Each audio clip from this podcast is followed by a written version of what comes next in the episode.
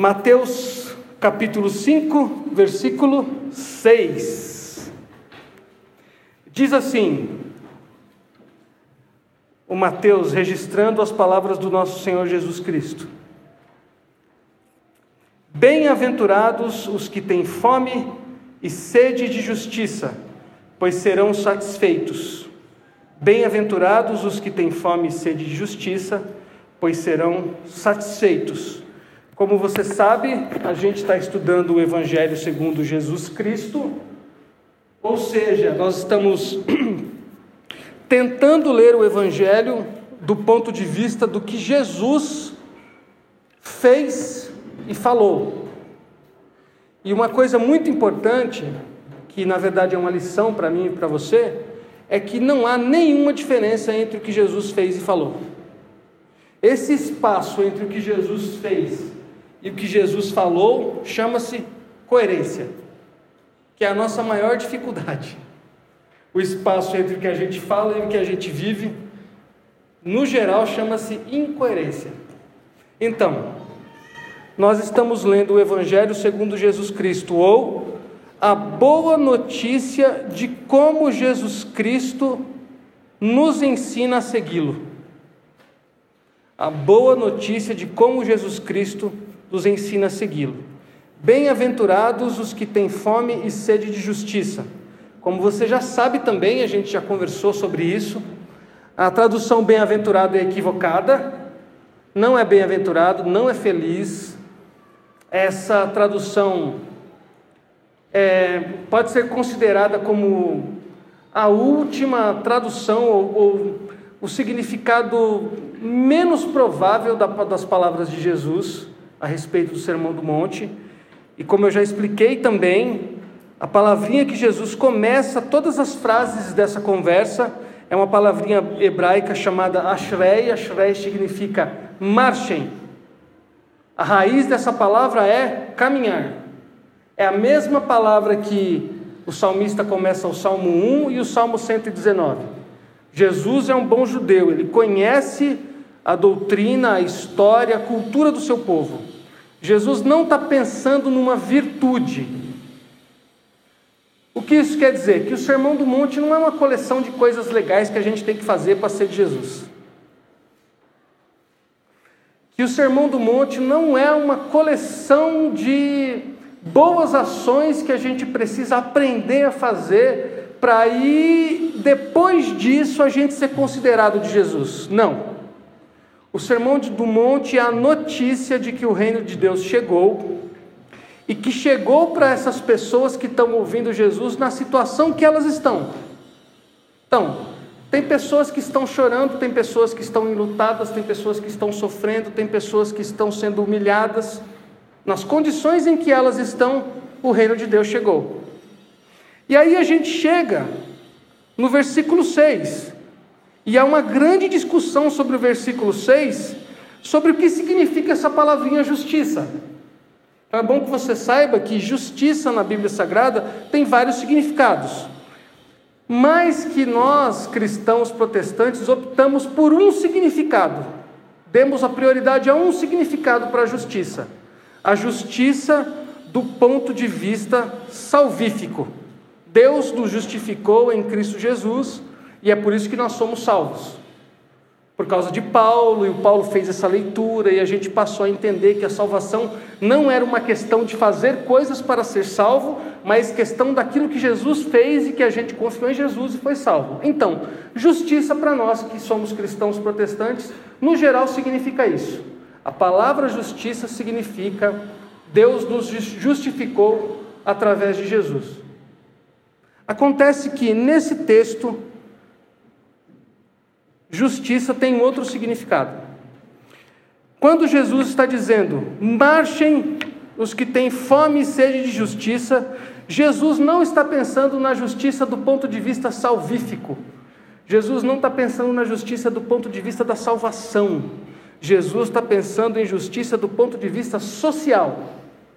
Porque se você lembrar, desde que a gente começou a conversar, eu estou interpretando esse texto do ponto de vista do contexto histórico e social desse povo.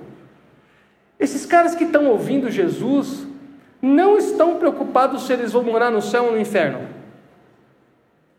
Eles estão desesperados para fazer a próxima refeição. Eles não estão assim é, discutindo como é o processo para ir para o céu. Eles estão lutando para saber se vão conseguir pagar as dívidas que o Império Romano colocou sobre eles. Se eles vão correr o risco ou não de ter que entregar os filhos como escravos ao império. Era assim que funcionava. Se seu pai tinha uma dívida e você não fosse capaz de pagar, você pagava com os filhos. Então, a conversa não é sobre como ir para o céu, a conversa é sobre como viver. E a conversa de Jesus é: vocês que estão com fome e sede de justiça social, vocês que têm fome e sede de terem aquilo que é importante e básico para a vida de vocês, não se desesperem. O reino de Deus chegou e a fome e a sede que vocês têm de justiça serão satisfeitos. Muda tudo quando a gente começa a pensar assim. Muda tudo porque a gente para de pensar esse texto de Jesus para o mundo futuro. A gente para de pensar que a nossa fé é só uma conversa como é que a gente faz para convencer a Deus de que a gente é bom para merecer o céu. E a gente começa a sair dessa relação vertical e começa a pensar na horizontalidade da nossa fé. Por motivos óbvios a gente faz essa leitura. Os judeus são colônia de exploração de Roma e eles têm os direitos deles todos roubados. Essa leitura que eu estou fazendo vem, por exemplo, remonta, né? Nos faz olhar para os profetas do Antigo Testamento. Eu vou ler um dos profetas para você. Se você quiser anotar aí, Miqueias capítulo 6, versículo 8. E depois você retoma, pode ler todo o livro de Miqueias, todo o livro de Oséias, de Obadias, todos os profetas menores trabalham a questão da justiça do ponto de vista social. Olha o que Miqueias diz. Miqueias 6:8. Ele mostrou a você, ó ser humano, o que é bom e o que o Senhor exige. Dois pontos. Pratique a justiça, ame a fidelidade e ande humildemente com seu Deus. Pratique a justiça, ame a fidelidade e ande humildemente com seu Deus. Ou seja, essa leitura do Sermão do Monte, deste ponto de vista da justiça social, não é uma invenção recente. Jesus está falando ancorado na sua tradição. Gente, Lembram de João Batista? Primo de Jesus? Então, João Batista está preso. E aí Jesus envia os seus discípulos para conversarem com João Batista. E Jesus diz assim: vão até lá e perguntem para o meu primo João Batista o que as pessoas têm falado sobre mim.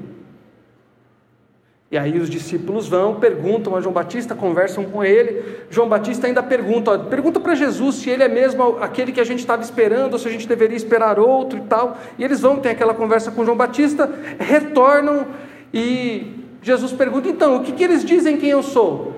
E os discípulos respondem assim: Senhor, alguns dizem que você é Elias, outros dizem que você é algum dos profetas. E aí Jesus vai, olha para Pedro e pergunta: E você? Quem disse que eu sou? Aí o Pedro faz aquela declaração que a gente conhece: Tu és o filho de Deus, papapá. Mas olha que interessante o que está acontecendo. João Batista é ligado a essa tradição dos profetas, dos caras que se preocupam com a questão da justiça social. Quando Jesus quer saber o que as pessoas estão falando dele, o que as pessoas falam a respeito dele, Jesus, você está sendo comparado com quem? Com os caras que lutavam pela justiça social. Estou chamando você de Elias, o maior de todos os profetas do Antigo Testamento. Coincidência? Não. Tanto João Batista quanto Jesus estão ligados a essa tradição dos profetas do Antigo Testamento, que tinham uma única missão: ir diante do povo e dizer para o povo que eles haviam se esquecido do seu próximo. Eles iam diante do povo e diziam: a religião de Israel preferiu andar com Deus e esquecer do outro. Mas eu estou aqui para dizer que a religião que agrada a Deus é andar com o outro. E quando a gente anda com o outro, a gente se lembra de Deus. Olha como o apóstolo Paulo, que entendeu bem o que Jesus quis dizer, resumiu o reino de Deus. O que é o reino de Deus? Justiça, paz e alegria no Espírito Santo. Porque a primeira palavra que ele usa para definir o reino de Deus é justiça. Justiça em que sentido? Nesse sentido, de que deve haver na terra justiça. Porque não é possível haver paz sem justiça. Não é possível haver alegria sem paz. Porque se a alegria é só para mim, não tem paz. Tem alegria para quem tem condição. Entende a diferença? Por isso que o reino de Deus é justiça que gera paz, que depois gera alegria. Qual é a definição bíblica de justiça nesse sentido que eu estou te dizendo nessa manhã?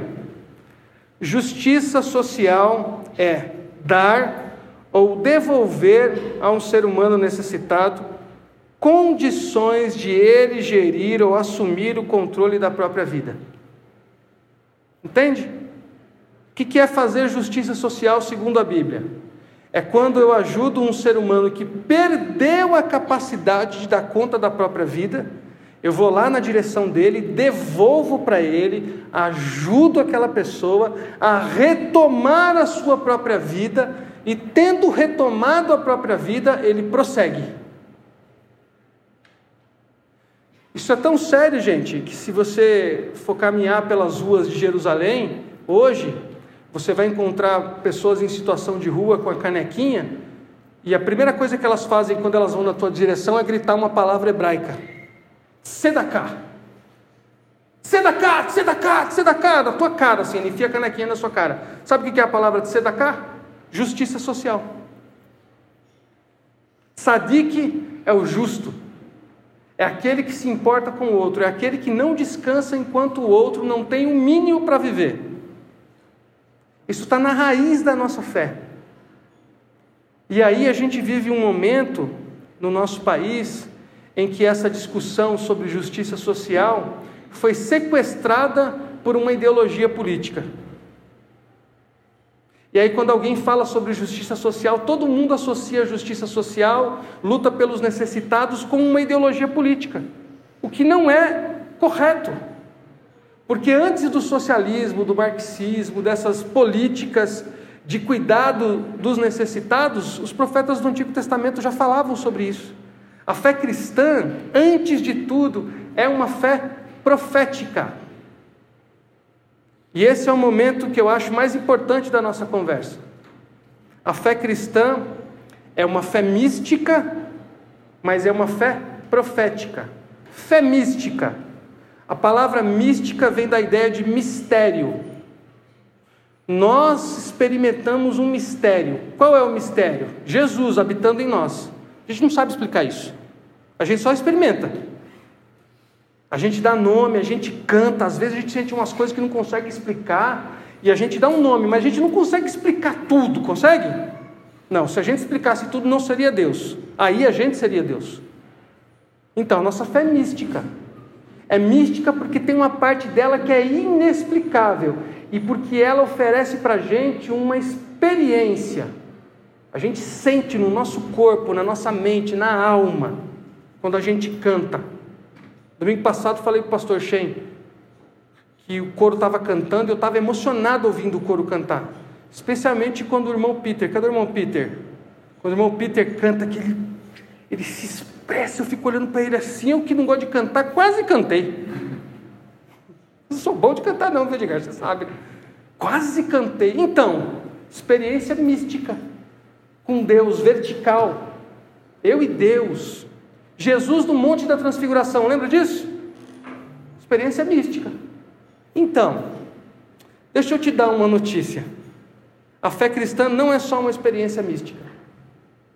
Ela não se sustenta só na experiência mística, que é a nossa tendência como protestantes.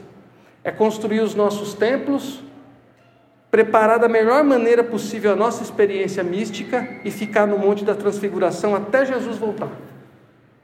E as pessoas lá fora? Tem nada a ver com elas.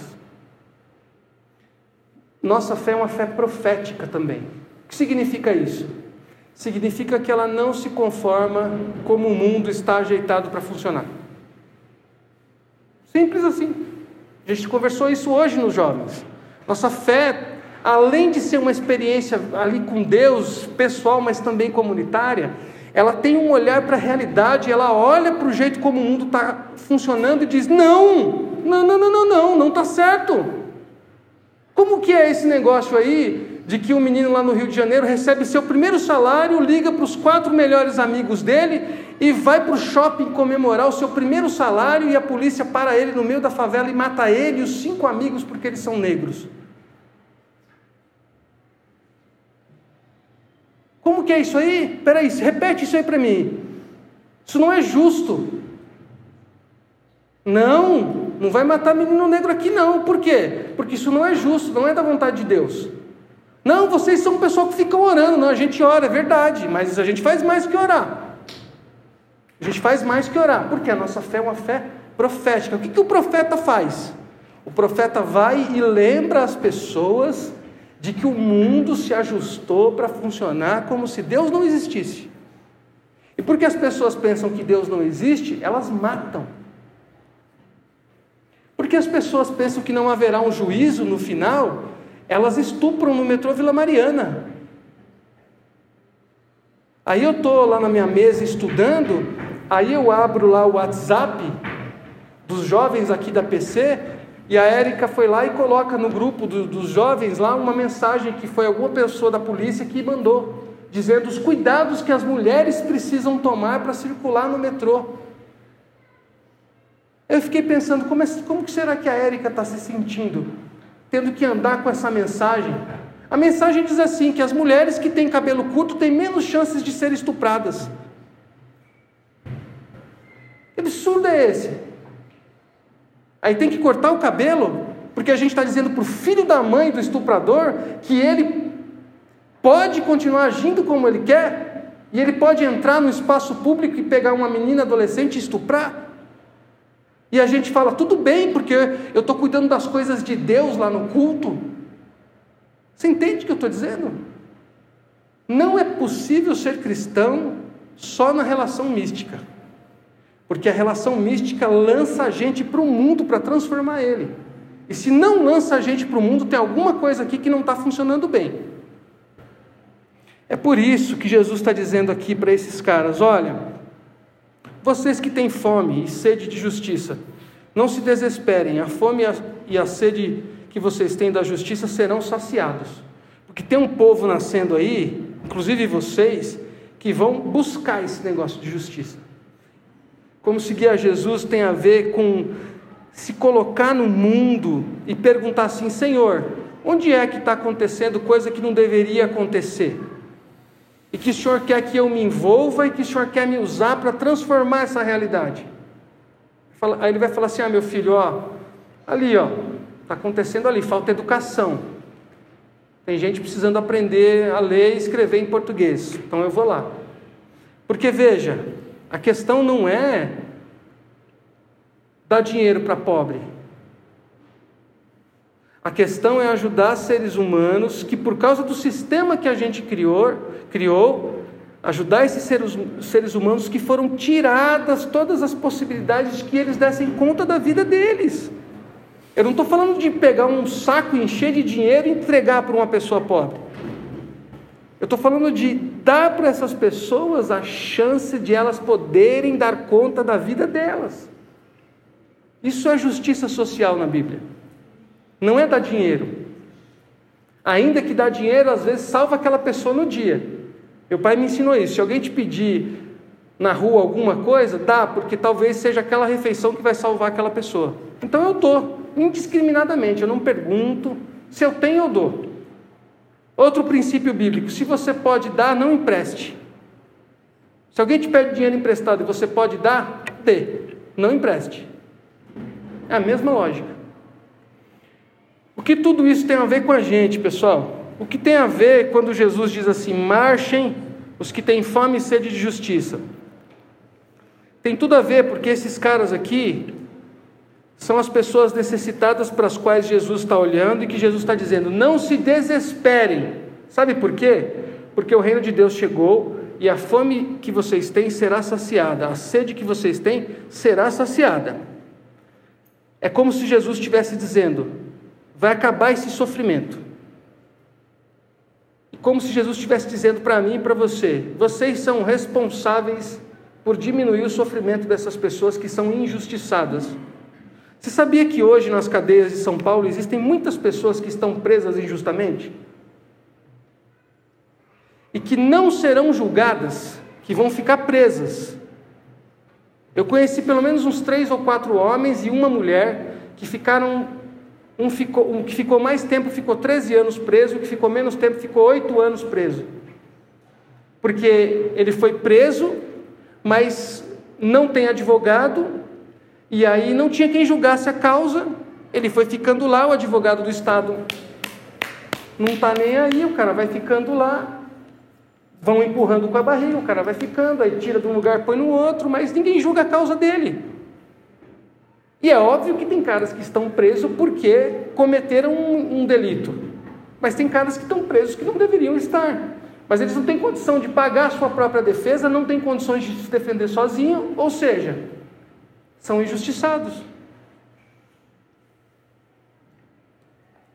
Aí você pergunta assim: Senhor, sou advogado, o que, que eu faço para servir teu reino? Todo mundo já está tocando no louvor, não tem espaço para me tocar bateria. Quem te pediu para tocar bateria, irmão? Senhor, o que, que eu faço? Eu tenho uma loja, irmão, tanta coisa para fazer com uma loja. Senhor, o que, que eu faço assim? Eu não tenho nada para doar, eu, sou, eu só sou uma pessoa que sabe cozinhar muito bem. Meu Deus, cozinhar muito bem. Entende o que eu estou dizendo?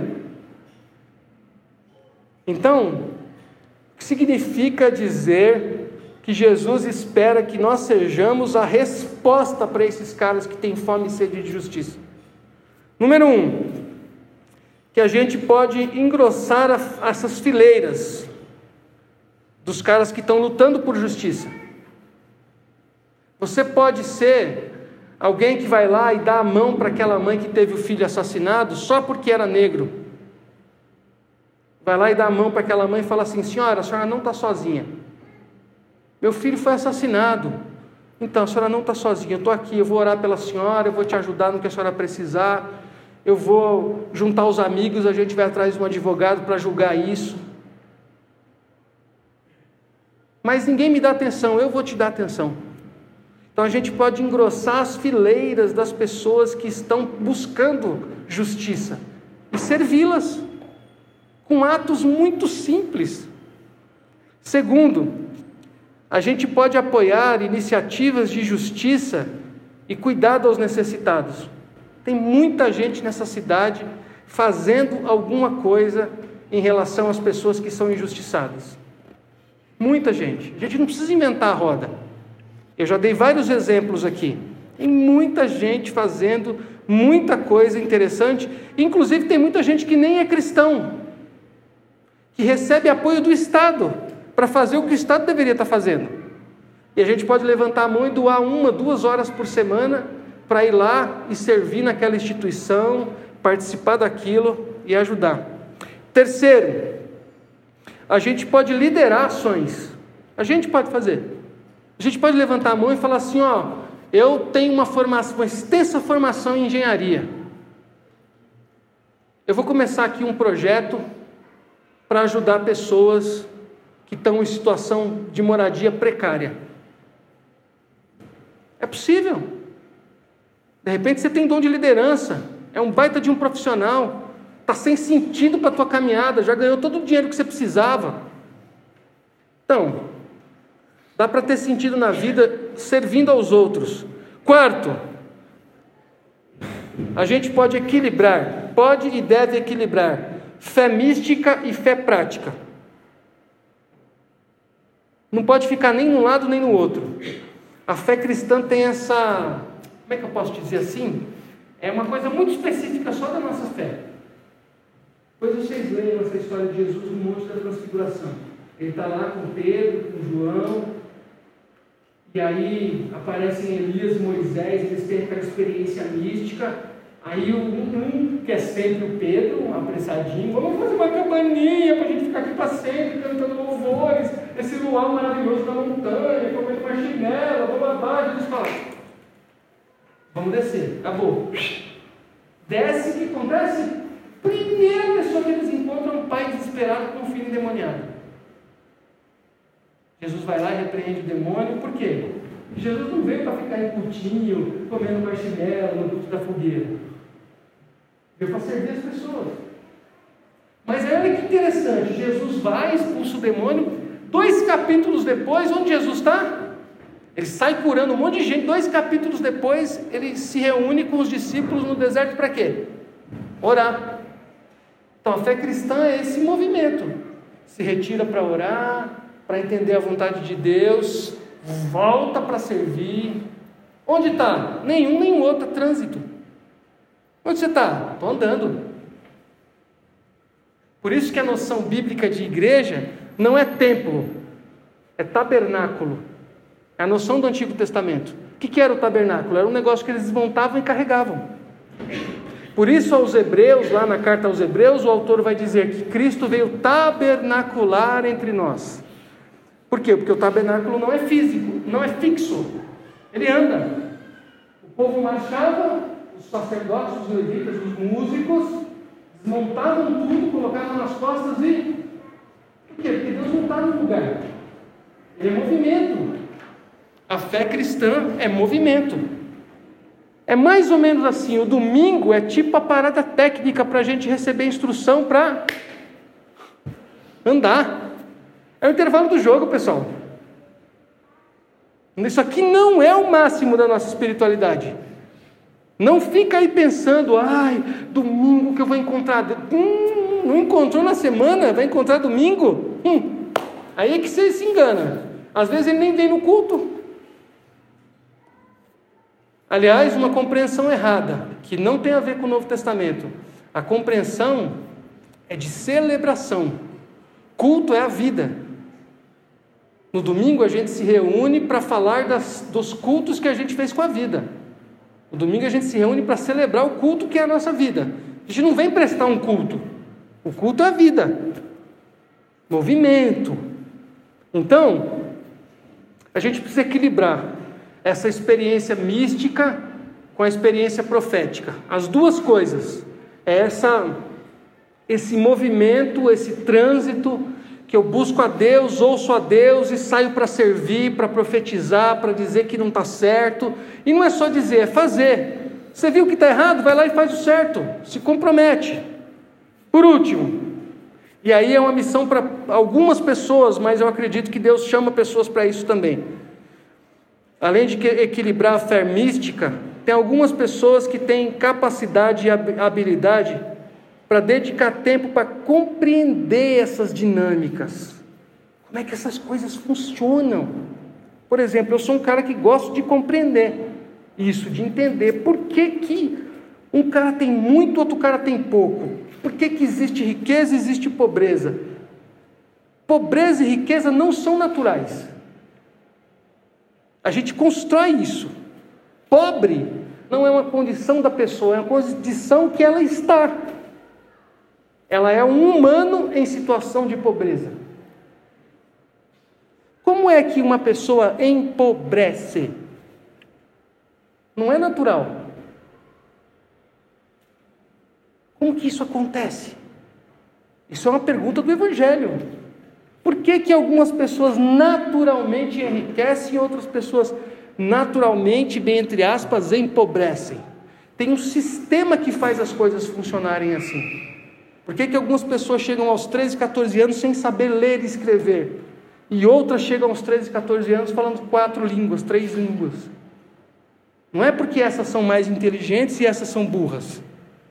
Tem um jeito de funcionar que faz isso acontecer. E entre nós haverão pessoas que vão dizer: opa, eu quero entender como isso funciona para desmontar isso aí, porque não está certo. Justiça social na Bíblia não é uma questão de ser bonzinho. Eu não busco justiça porque eu sou bom.